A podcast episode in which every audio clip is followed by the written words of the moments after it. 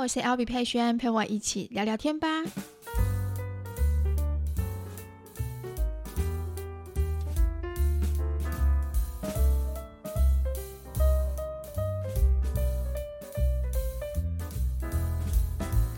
Hello，大家欢迎回到今天的 Podcast。今天 Podcast 是几月几号？我看一下。今天是七月十九号了，七月十九号星期三的 Podcast 很开心。七月份的时间能够挪出一些小小的时间，在线上跟大家一起聊聊天。因为七月份暑假开始之后，变得非常非常非常的忙。我以为，嗯，应该这样讲，我想象中，我想象中，我觉得暑假我可能会变得比较轻松一点点。因为平常的时候呢，我们可能就要早上很早就要起床，然后帮小孩朋友准备早餐，然后送小朋友去上课。那之后就开始一天的工作。那之后的话呢，接小朋友下课回来，然后盯着他们的功课，陪伴他们，然后呢，到他们睡觉之后，我才开始继续工作。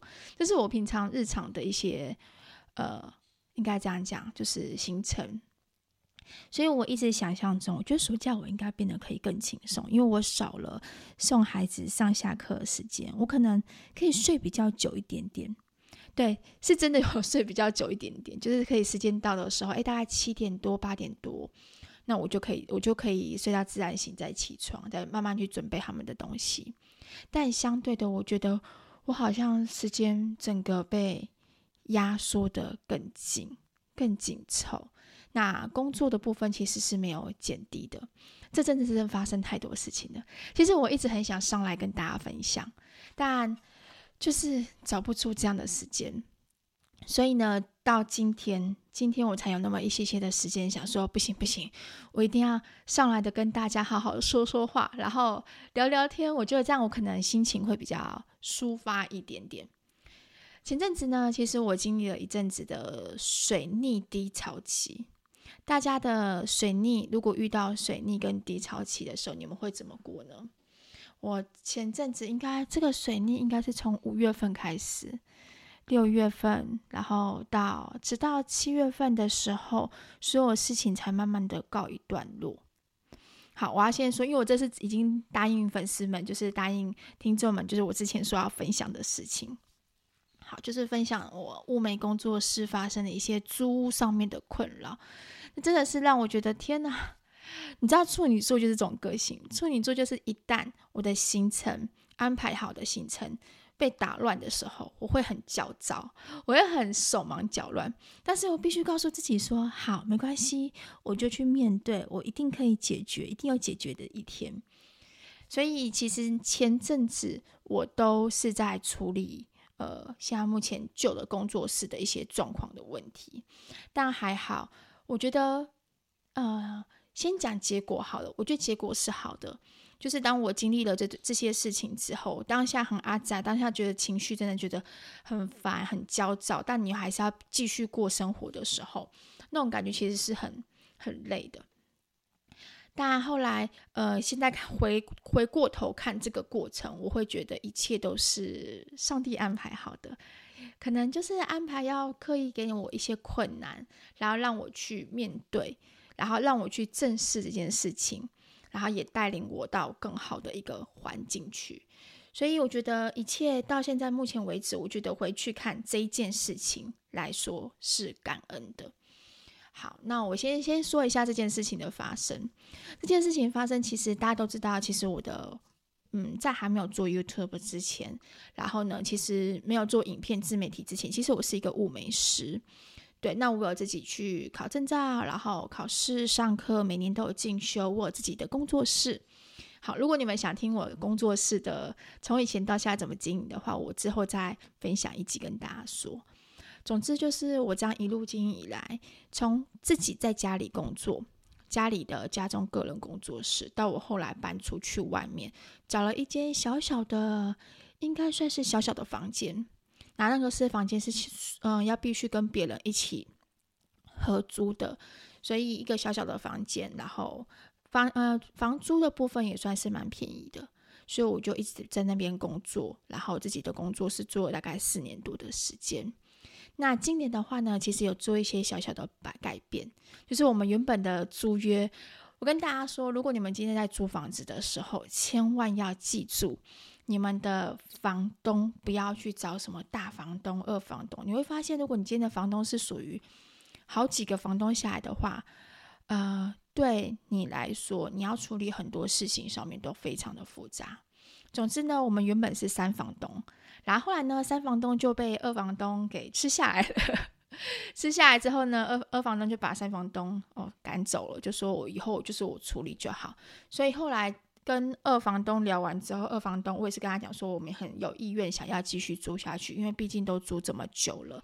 然后我希望呢可以再继续租下去，那我愿意签长年期的合约，因为我也有心想要把这个地方地下室的这个环境整理好，变成一个舒服的营业空间。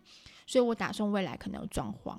那既然我愿意要装花那个装潢费的话，那势必是不是就得一定要签长年期的合约？你们要记住，如果你们今天是在外面租租房子，呃，营业开店的话，你既然都花了一笔可能十几万的装潢费进去的话，一定要想办法是签长年期的合约，绝对不能是签那种一年的或两年的，因为一旦到期的话，就会有。可能房东就会直接跟你说：“哎，我不要租给你，或是涨房房涨那个房租。”这样对我们营业的人来说，其实会有困扰，因为毕竟花这么多钱，你要搬也不是，不搬也不是这样子。所以我就先跟他商量，然后后来呢，那个二房东就说：“好，那我就呃让你们签三年的合约。”我觉得诶，三年差不多，所以呢，我就签下去了。签下去之后呢，我就开始着手把那个。呃，楼梯呀、跟我们隔壁的邻居一起出钱合资，把那些楼梯改成漂亮的楼梯。然后未来下一步就是他打算重新装潢和那个什么，我们的公共空间，想要做成一种漂亮的咖啡厅，让客人来的时候可以在那边休息这样子。总之，我就已经开始计划好，然后壁纸也都选好了，只差师傅的时间还没有选定，因为师傅刚好很忙。就在那时候，我就觉得奇怪，诶。过去我的冷气都没有问题，但为什么现在开始觉得冷气不良了？那之前冷气没有问题，其实也有可能是因为三四月份的时候，四月份的时候其实没有到非常的冷，所以我都开着电风扇跟冷气，其实客人也都觉得还好，但是我觉得很闷。直到五月份开天气开始热的时候，我就觉得不对，我的冷气好像怪怪的，于是我就反映给房东，因为冷气。是属于房东的责任在，不是我们的责任在。这是在所有的租屋契约里面都是有写。好，房东就说他跟我说他会去请师傅来检查。那师傅说是冷媒的问题，所以会灌冷媒。但是呢，过没多久又跟我说，呃，冷媒没办法灌了，他没有办法修好。那但是我跟我我就跟他讲说，那是要换冷气嘛？他如果今天是要换冷气，是你要换还是我要换？如果今天是你要换的话，那。就请帮我处理，因为我后面还有客人预约的时间。但如果今天是我要换的话，那没关系，等到租约到期的时候，冷气归我，我会把它一并带走。后来呢，他就跟我说：“好，没关系，冷气就是给你用。”他说：“但是因为这是就是一对二的冷气，那隔壁楼上的邻居是跟我一起共用室外机的，所以呢，这样子的问题就是隔壁的。”不愿意换新的冷气，所以呢，我就变成是自己必须独立去买自己的一对一的冷气来安装。我就说好，没关系，可以处理的事情我就去处理。我最害怕是什么？最害怕是不能处理的事情。所以我觉得只要是能够处理的事情，我去面对，我也没有跟呃房东去吵，我就觉得说没关系，那我就自己去买。于是我就去买，买的过程也是。天哪，真是那个，真的那个，现在回想起，真的是觉得那时候觉得是一波三折，因为那个冷气是属于旧的冷气，二星，你知道你们知道二星跟三星吗？二星的话是呢是旧的装潢，房子里面旧的装潢，在里面的冷气管线是二星的。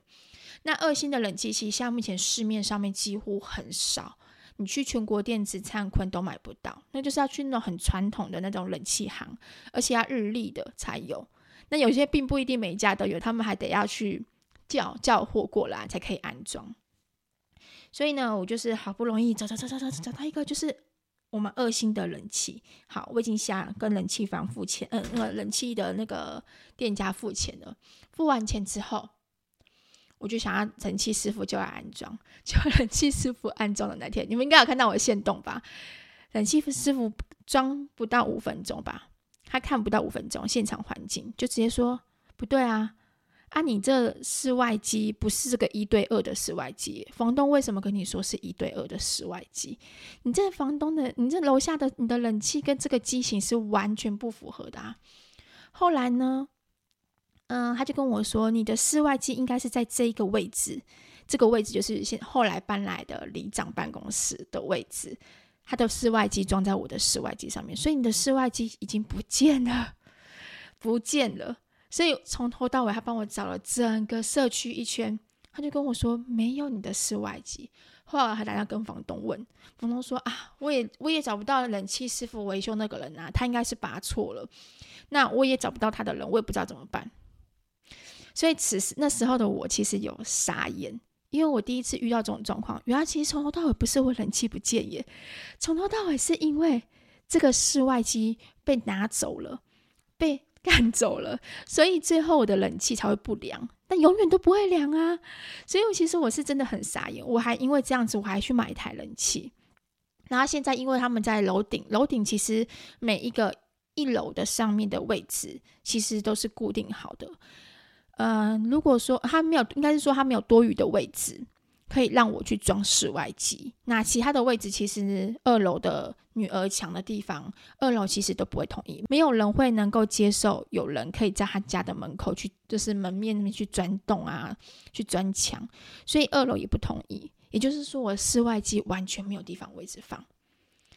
当下其实我的感受已经非常不好，因为我觉得我很愿意处理这件事情，然后事情已经拖了这么久，然后我的客人一直在。延后一直在延后，然后还有几个客人对他更不好意思，就是他必须我做眉毛的时候补色的时候，他是必须得要吹着两台电风扇，对他们真的超级拍谁的，但没有办法，就是我已经觉得说这件事情是你应该处理，我都愿意自己处理了，可是结果最后的结果是这样子，最后呢，我就觉得决定我不租了，我不想租了，因为我觉得如果没有办法解决的事情。然后我们还搁在那边，我不知道要到已经要后面都已经要七月份了耶，七月份更热的时候，我不能让我的客人受苦，所以我决定就跟他说我不我不租了。后来就换我小姑，因为我们两个是一起合租工作室的嘛，去跟房东讲，房东呢就开始抓狂，就骂我小姑，就用那种很。不好的语气、流氓的口气去骂我小姑，然后就说什么呃，我不是不出力，而且重点又不是我搬走的，你们这样是怪我的意思喽？你们现在是怪我的意思吗？是我的错吗？又不是我的错。然后直到后面，他跟我们说要我们赔偿，也就是说他要赔我们赔偿我们的赔偿他的损失。然后我们其实，在后面拿回押金的过程当中，又是一一段另外一个觉得。很扯的事情，应该是我此从租屋的生活八年当中，我从来没有遇过这样的事情。他要求我们，就是呃，当初他我们签合约的时候，他自己说要帮我们换电灯，就是我们那个电灯是一般的日光灯，他要换成平板灯。我说好，你换。然后就是说要赞助我们几柱几几座几座这样子。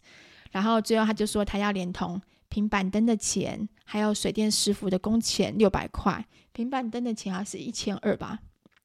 总共是三盏，然后他全部都要算在里面，全部都要扣掉。但平板灯我们不是能拿，我们没有，我们不能拿走哦。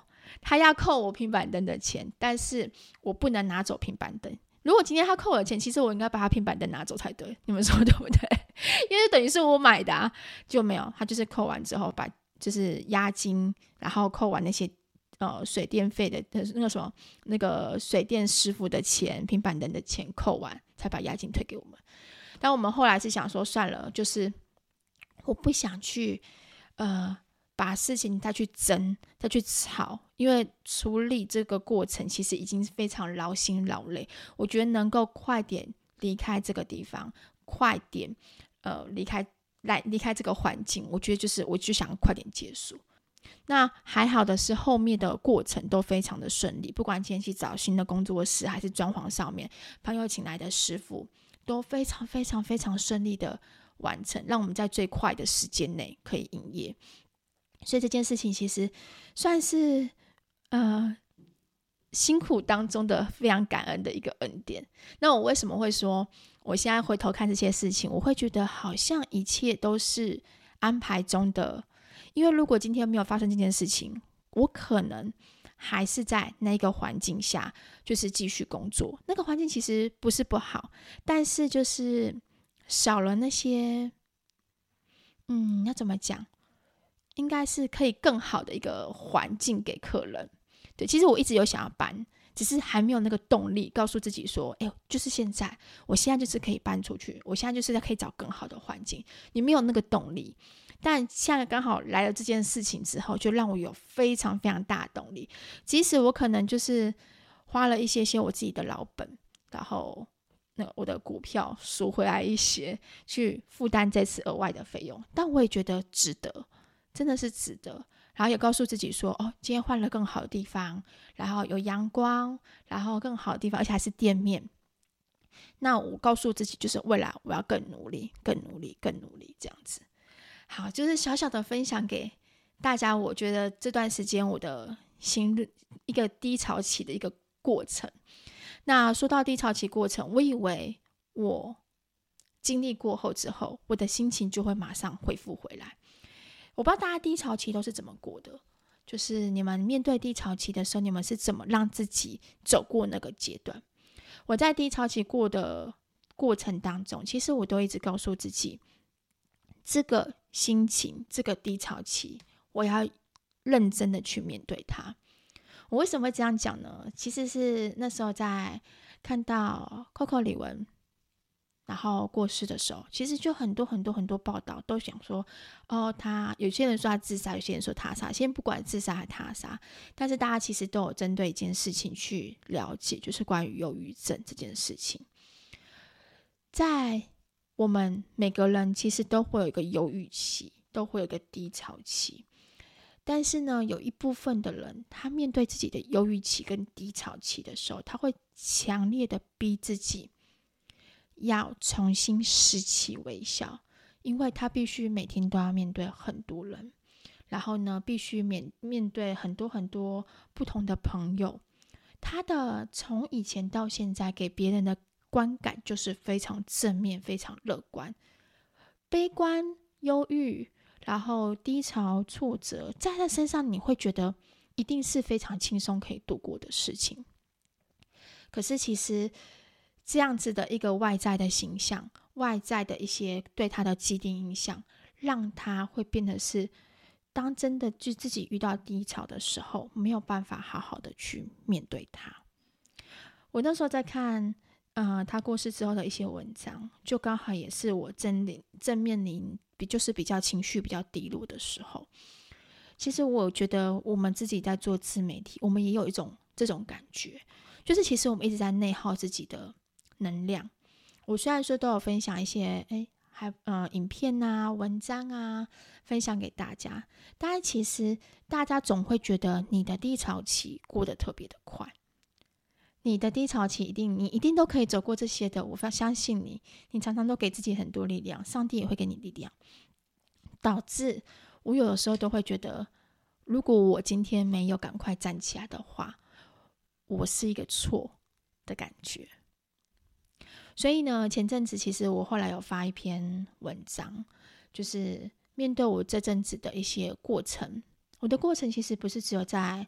呃，工作是面对这些事情，还有面对其他事情，还有工作的压力，还有呃家庭的压力，我一直告诉自己说，呃，我要好好的停下脚步，正视自己的情绪，所以我都一直在跟自己对话。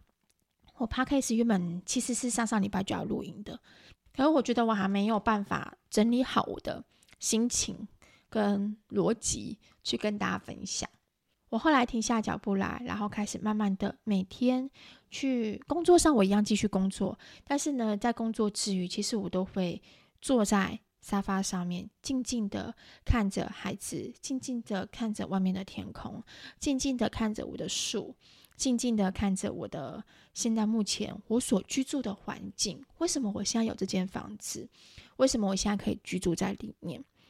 那在工作室工作的时候呢，帮客人物眉的时候，我也会边物眉边思考，为什么我现在目前有这样的能力？所以我慢慢的去找回一点一滴自己认同自己的呃能力跟想法。有的时候，我们其实在生活当中都会慢慢迷失这样的感觉。我不知道你们会不会有，工作久了，一复日复一日，每天做一样的事情，久而久之，你慢慢就会觉得这些东西好像就是本来就应该会有的，然后呢，本来就会发生的。然后你会觉得是日子越过越无趣，无趣，甚至有的像妈妈们在每天都要起床第一件事情就要开始准备早餐，面对小孩，然后准备中餐，准备晚餐。到底我们在生活当中可以为自己去找出什么样的感觉去认同自己？后来呢，我就是给自己这样子一段时间，然后比较少上社群媒体，然后拍片的部分的话，按还是要按照日子去进行。然后，但是我就慢慢发现，我可以找回到我心中那个声音的感觉。我是告诉自己，我今天任何一个工作，我是为了我自己；我任何一个生活的目标，也都是为了我自己。今天我不需要别人来认可我。呃，你到底行还是不行？我也不需要别人告诉我说，我今天生活应该要怎么过。很多时候，其实很多人在这个时间点都会想要给你很多的建议，告诉你加油啊，你可以呀。但其实，呃，忧郁症的人啊，其实是不需要一句加油，因为他们已经平常过得够努力了，真的够努力了。他们需要的是什么？一个平静陪伴的感觉，平静陪伴他，让他知道说今天。在你的生活当中，在他自己的生活当中，你是在默默的陪伴他、支持他，这样就够了。让他有一个时间点去远离那些纷纷乱乱、很杂乱的一个社会环境。所以，我觉得我在找寻这个自己的过程当中，我听到这些声音，宇宙给我的声音，也是给我自己认可的声音。我就觉得。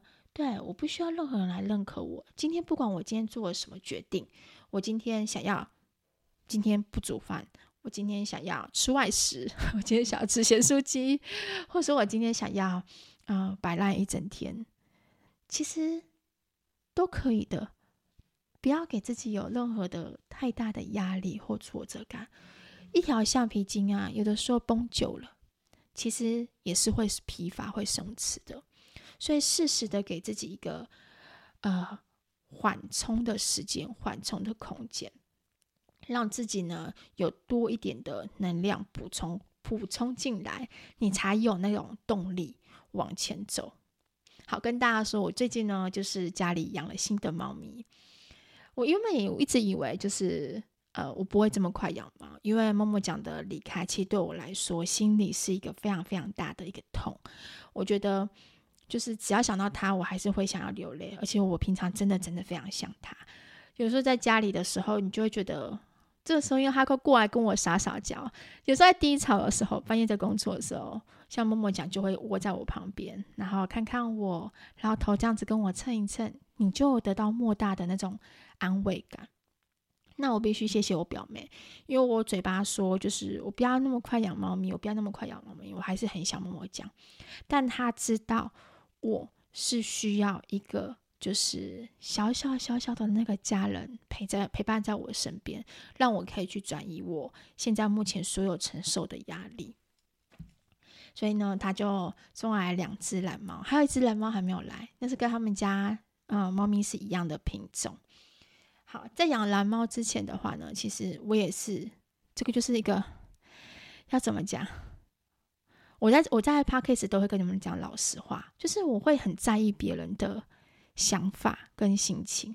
我表妹要送给我送给我的时候，其实我都是很感恩，就是我觉得很谢谢她，而且她就是她是找合格的猫舍，合格的猫舍去买这两只猫，她在预定，因为这两只猫刚好是一个是三宝爸的生日，那一个是月初，都是五月份的生日，就跟我们家其实是蛮有缘的，所以他那时候就其实就已经有预定了。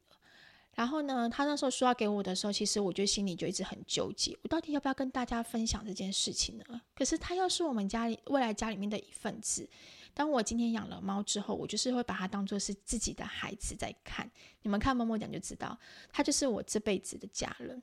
所以我就觉得，呃，中养不弃养，我养它到一辈子，陪它到老，甚至它的任何的医药费用，什么东西我都会愿意的去为它去负担，定期的健康检查，就是我会给它最好的照顾。我觉得这还是最重要的。